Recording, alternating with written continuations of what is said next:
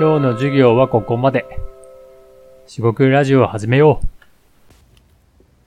こんにちは。四国ラジオの大橋です。四国ラジオ今回も始めていきたいと思います。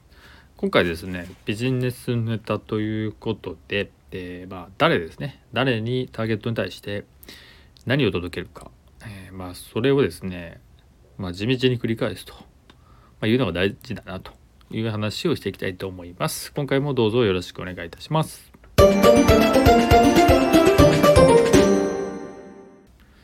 はい、四国ラジオの大橋です。今回ですね、まあ、ビジネスネタということで、まあ、誰ですね、えーターゲットに対して、まあ、お客さんですね、えー何を届けるか、what ですかね、えーその誰に何を届けるかということが、まあ、大事だと。かつ、えーっとですね、それを地道にやることですかね、の話をしていきたいかなと思います。で、これですね、まあ、最近ですが、えーと、まあ、学生さんであるとか、まあ、そうではない方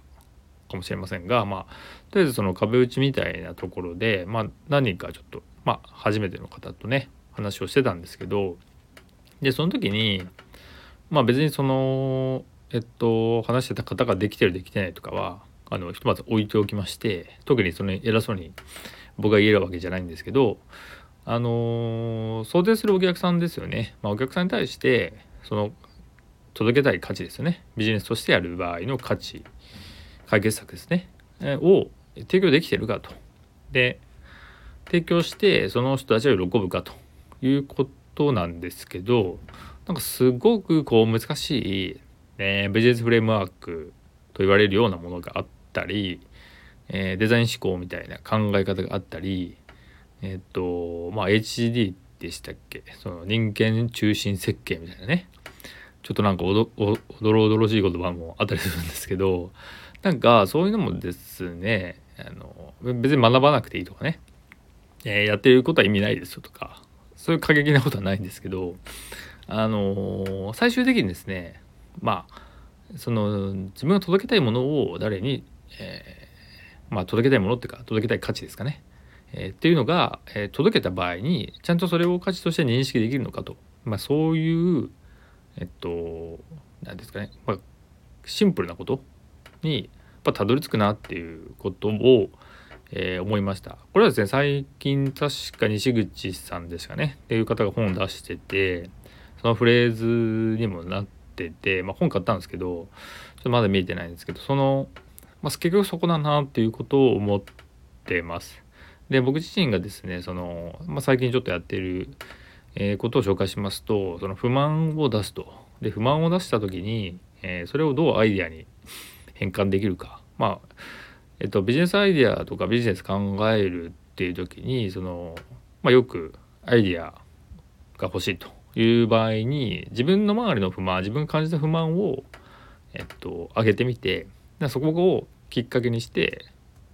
あのビジネスを作っていくって、まあ、よく言われていることかなと思います。でよく言われていることだからあの価値がないとか、まあ、当たり前でしょっていうふうにえ思わずにですねえーっと思わずに自分でそう思ったなら絶対そういうふうに検証していった方がいいですし本当かなってことで疑って、まあ、自分の目で確かめてみるっていうのも大事かなと思います。でですねじゃあその不満から本当に、えアイデアを作れるのか、えーってことは簡単にちょっと試しててで僕自身は別に大丈夫なんですけどでも他の人がそれできるのかなっていうそういう視点で、えーちょっと試してたんですね。でそれは結構やってみたところ手応えはあるので、まあ、これはこれで一ついいかなと。でその時、まあ、その話はいいんですけどその時に大事なのは、まあ、今回テーマにしているその誰に何を届けるか、まあ、ターゲットであるお客さんに、えー届けたいものは何か。でその届けたところでもう問題とか課題が解決されたりそのお客さんとかターゲットは、えー、と価値を見出してくれるのか。でもっと言えば、あのーその価値を見出すというのは、まあ、そのビジネスであればお金ですし、まあ、お金にそう、えーお金相当に近いこと、まあ、興味を持ってその手を動かしてくれたり。えっ、とまあ、痛みっていうとちょっと分かりづらいですけどあのそのためだったら何か提供しますとかね。えっ、と、まあ、メールアドレス登録するとか。でもいいですけどなんかそういうそのアクションを起こしてくれるかと、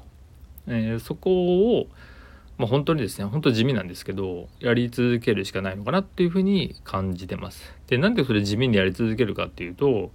そういうですねその何て言うんですかねこの考え方とかアイデアとかいいなと思った時にそのお客さんに届けないとまあ話が始まらなかったりしますし、えー、と届ける前とか、えー、その水面下の地道な作業ってなんか見えないんですよね。で見えないからあの見えないものはないと思っているとですねこれ非常にまずいんですけどあの何にもできないんですね。だから見えないことはないから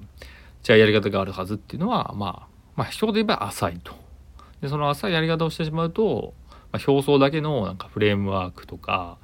えー、表層だけのなんとか思考とかになってしまうかなって思ったりします。まあ実際には深くやるにはその誰に何をみたいな時に考えた時にえほ、えー、っと何をしてったらいいのかとか何が足りてないのかとかどうしてったらいいのかが、まあ、ある程度ですねその、まあ、見えたり問いかけができたり生まれてこないともちろん話にはならないんで、まあ、なるほどと、まあ、そういう意味でですね考えるヒントとしてそういうフレームワークとか、えーと、考え方をね使うのは全然いいかなと思うんですけどやっぱりシンプルなところに達するのではないかなと。でそのズレが必ずあったりしますとそのターゲットを提供した人に対してえっとその、えっと、解決策ですねアイデアがまあはまらないまあ、うまくずれてずれてるとことですねだったりするのでそこを修正していくと。で仮にそれがはまったところで、まあ、よくあるんですけどそのそんなに、まあ、市場といいますかあんまり